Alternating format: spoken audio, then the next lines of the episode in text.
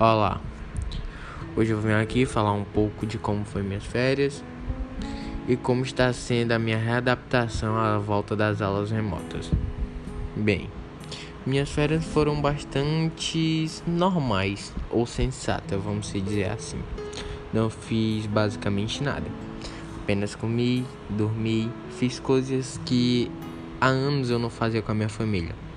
Vou citar uma delas aqui: assistir filme com a família me trouxe uma sensação que eu não sentia há bastante tempo, uma sensação de aconchego.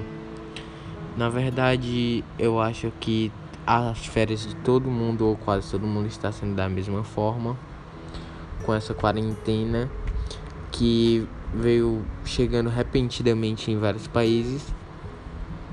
Bem, mas o que eu mais queria não aconteceu, que era a volta das aulas presenciais.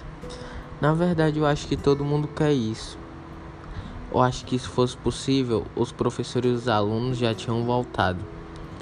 Só que eu sei que estamos nas aulas remotas pelo um prol maior, o prol da humanidade.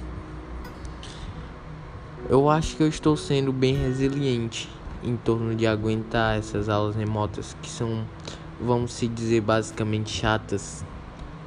E a gente não consegue aprender muito conteúdo mas eu aprendi com a com várias pessoas ao longo do tempo que a gente não deve desistir e sempre correr atrás do que a gente quer.